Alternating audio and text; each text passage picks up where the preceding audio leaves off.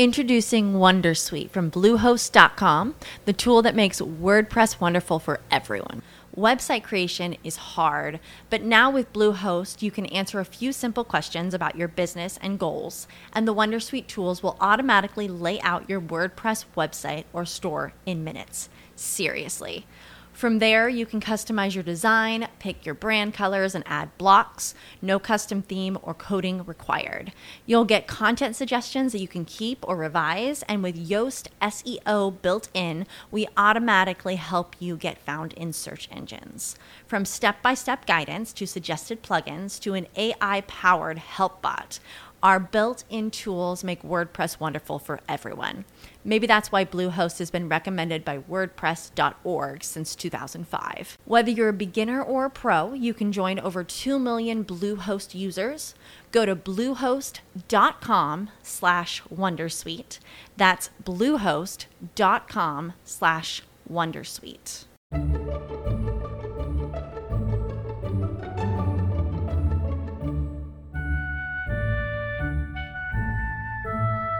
Bienvenidos a Trasteando en la Escuela con Marta Ferrero.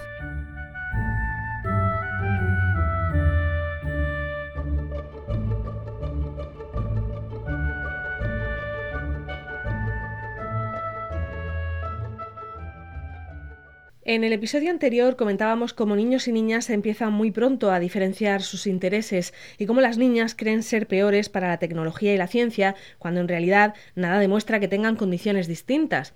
¿Hasta qué punto condiciona la educación que les damos? Nuestras madres tuvieron un currículum muy distinto al de nuestros padres. Se las educaba para ser amas de casa y a nosotras ya se nos ha educado para ser iguales que los hombres. ¿De verdad? ¿El hecho de que estemos chicos y chicas mezclados en la misma clase significa que hemos conseguido la educación en igualdad?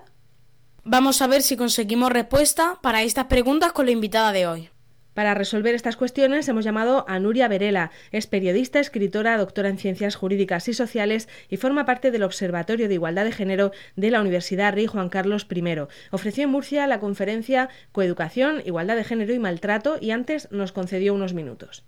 Vamos ya con la entrevista de Trasteando en la Escuela. Nuria, buenos días. Hola, buenos días. Bueno, eh, yo no sé si, si deberíamos empezar por, por eh, contar un poco cómo definen violencia de género, porque sabe que es un término muy, muy polémico, hay quien habla incluso de ideología de género cuando quiere criticar a, las feministas. ¿Está claro qué es la, la violencia de género?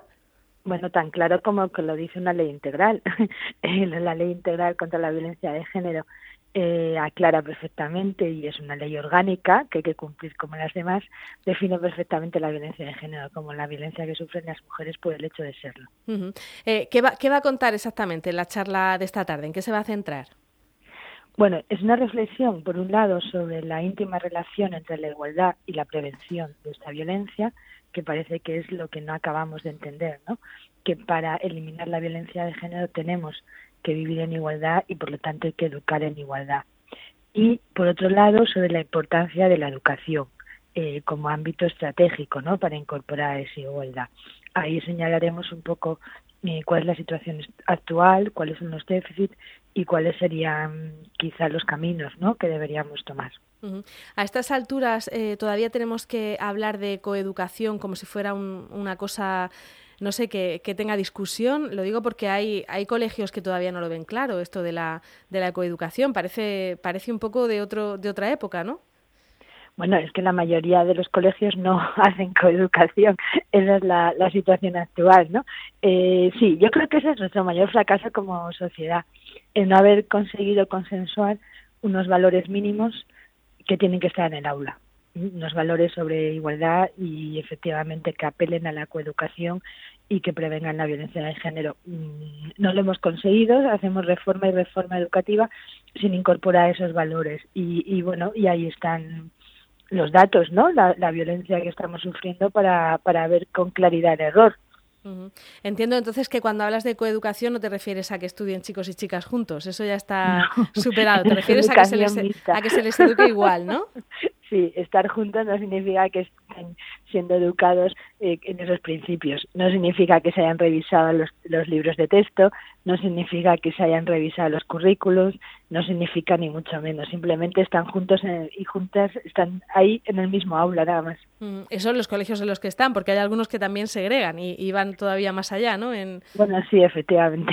en algunos ni siquiera, ni siquiera comparten el espacio. Bueno, pues hablamos de eso, educación segregada, educación mixta y coeducación, que sería el ideal y que, y que parece que no, que no lo estamos consiguiendo. Dices que habría que cambiar o que habría que hacer una revisión a los libros de, texto. Hemos comentado muchas veces que faltan mujeres ¿no? en, los libros de texto. Bueno, es mucho más grave que falten mujeres. Es, los, libros de texto eh, y, el currículum sigue teniendo una mirada neocéntrica. Es decir, por ejemplo, nos dicen que estudiamos historia universal y solo estudiamos la historia de los hombres, nada más no es que nos falten mujeres, es que la mirada es masculina, que no sé si, si lo explico bien, pero, pero es mucho más grave. ¿eh? Es un mundo definido por varones excluyendo, por ejemplo, nos, nos explican la Revolución Francesa y lo maravilloso que fue aquello de libertad, igualdad, fraternidad, y no nos explican en el aula que eso no, no tuvo nada que ver con las mujeres. Es más, que las mujeres salieron del proceso revolucionario peor de lo que entraron. Entonces, bueno, es, va mucho más allá de la falta de mujeres. Mm, habrá quien piense que si la historia la han escrito siempre los hombres, a lo mejor a estas alturas no hay datos ni hay documentos suficientes como para escribir eh, la parte de las mujeres. No sé si, si es porque no, no nos queremos esforzar o porque verdaderamente no hay documentos. Hombre, claro que hay. El feminismo tiene tres siglos. Hace tres siglos que llevamos trabajando y las mujeres entramos muy tarde en la universidad entramos en el siglo XX, hasta entonces nos estuvo completamente prohibido, pero desde que las mujeres entran en la universidad han hecho todo ese trabajo. No hay ninguna excusa. Bueno, pues no hay ninguna excusa para, para, revisar los libros de texto, para revisar el currículo, como decía, y, luego se insiste mucho en, que hay que educar en la igualdad como, como no sé, como una asignatura transversal. Eh, yo no sé si habría que tener un apartado propio o, si como, eh, como asignatura transversal funciona. Parece que no, ¿no? que no está funcionando. Hombre, no funciona porque los profesores y las profesoras no están formados tampoco en igualdad. Quiero decir que la carencia empieza en el aula de 0 a 3 y termina en la universidad. La Universidad Española todavía no reconoce los estudios de género. Entonces, eh, eh, ese es el otro grave problema. ¿Este profesorado está formado en igualdad? No. Con lo cual es muy difícil que puedan transmitirla de manera transversal. Ese es el ideal, pero para llegar a ese ideal empezará, eh, tenemos que empezar por algún sitio, ¿no? Y, bueno, no sé, yo creo que hoy conocíamos un dato que creo que pone de manifiesto la importancia de todo esto que decimos. Hoy conocíamos que eh, se ha triplicado, triplicado el número de menores detenidos por violencia machista en los últimos 10 años. Y estamos hablando de niños y, adolescentes entre 14 y 17 años. Entonces, si eso no, no, no nos da Mm, la importancia de lo que estamos hablando y que tenemos que empezar a tomárnoslo en serio, pues ya no sé qué, a qué podemos esperar, ¿no? Mm. La violencia de género está aumentando de una manera muy significativa entre la gente más joven y hay que atajarla ya, o sea, es, es una es algo urgente ponernos a ello. Y si Nuria Verela fuera la responsable de, de establecer un plan para atajarlo, ¿por dónde empezaría? ¿Por la formación de los profesores? Sí, empezaría por la universidad y simultáneamente por el aula de 0 a 3. Incorporaría una, una asignatura eh, específica de formación afectivo-sexual y prevención de violencia en primaria y en secundaria y empezaría a formar el profesorado, claro. Pero eso lo podemos hacer en septiembre del año que viene, o sea, no hay que esperar mucho. Se podría poner en marcha enseguida y el que los el que los profesores y profesoras también fueran un modelo a seguir, ¿no? También sería importante que ellos mismos en su forma de, de, comportarse, no solo en cómo dan clase o, en cómo imparten los contenidos. Sí, pero como hay tanto descrédito sobre todo este área de conocimiento, parece que eso mm, eh, se sabe sin estudiar. No sé cómo explicarlo, ¿no? Parece que es simplemente voluntad. No, ni siquiera vale con estar sensibilizada o sensibilizado. Hay que formarse, hay que saber en qué consiste, hay que tener eh, los conocimientos históricos, hay que saber de qué hablamos cuando hablamos de desigualdad y hay que también tener las herramientas de como profesorado para poder incorporar eso a cada etapa educativa. No les vas a soltar a los niños de tres años una charla sobre los roles de género. Tendrás que incorporar dinámicas para evitarlos, ¿no? O tendrás que tener una mirada clara sobre cómo se usa, eh, yo qué sé, el patio en el recreo, ¿no?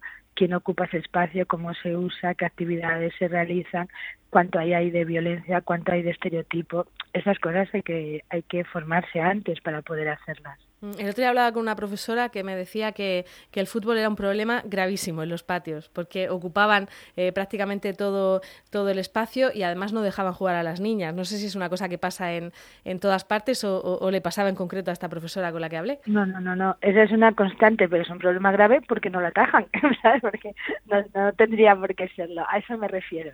O sea, eh, incluso las personas que no están preocupadas especialmente por, por estas cuestiones lo ven. ¿eh? Cuando estás en un aula, cuando estás en un centro, se ve con claridad. Pues esas cosas hay que atajarlas. No podemos seguir diciendo que el fútbol es un problema en el patio.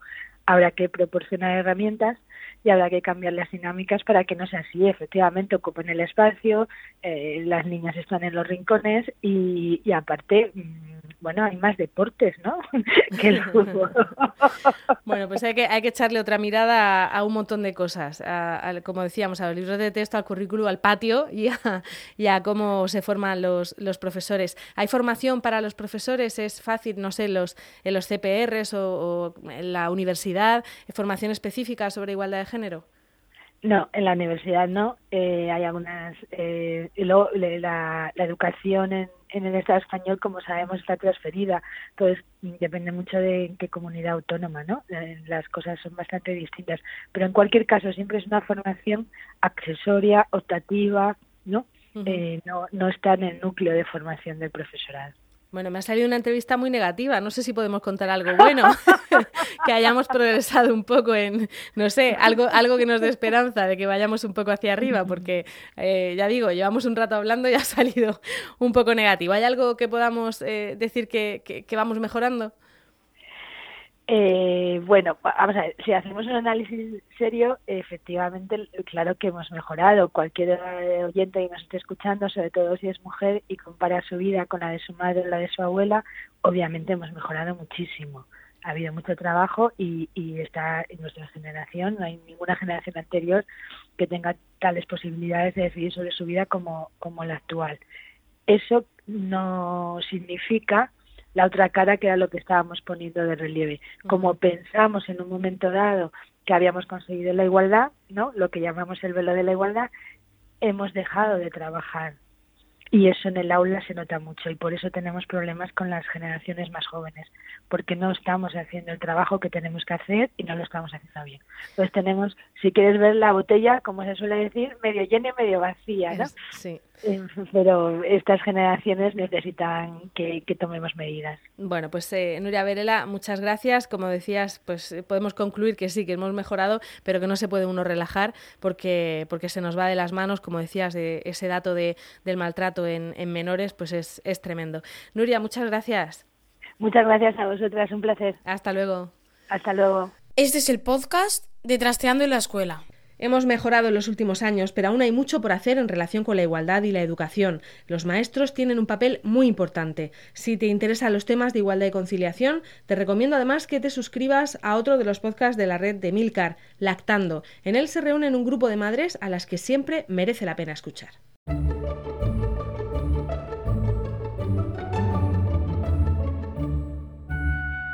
Tienes más información en trasteandoenlaescuela.com y también en la red de podcast a la que pertenecemos, en emilcar.fm barra trasteando.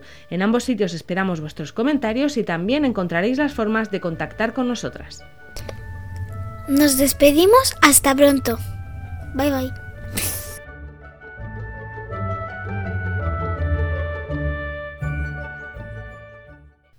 With lucky landslots, you can get lucky just about anywhere. Dearly beloved, we are gathered here today to. Has anyone seen the bride and groom? Sorry, sorry, we're here. We were getting lucky in the limo and we lost track of time. No, Lucky Land Casino, with cash prizes that add up quicker than a guest registry.